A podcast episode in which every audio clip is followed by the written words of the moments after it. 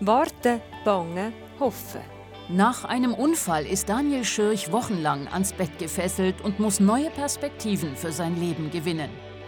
Marcel Rebiay wächst ohne Eltern in Algerien auf. Nach vielen Krisen findet er seine neue Identität.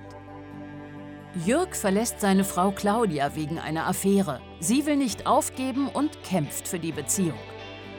Zwischen den Zeiten im Fenster zum Sonntag.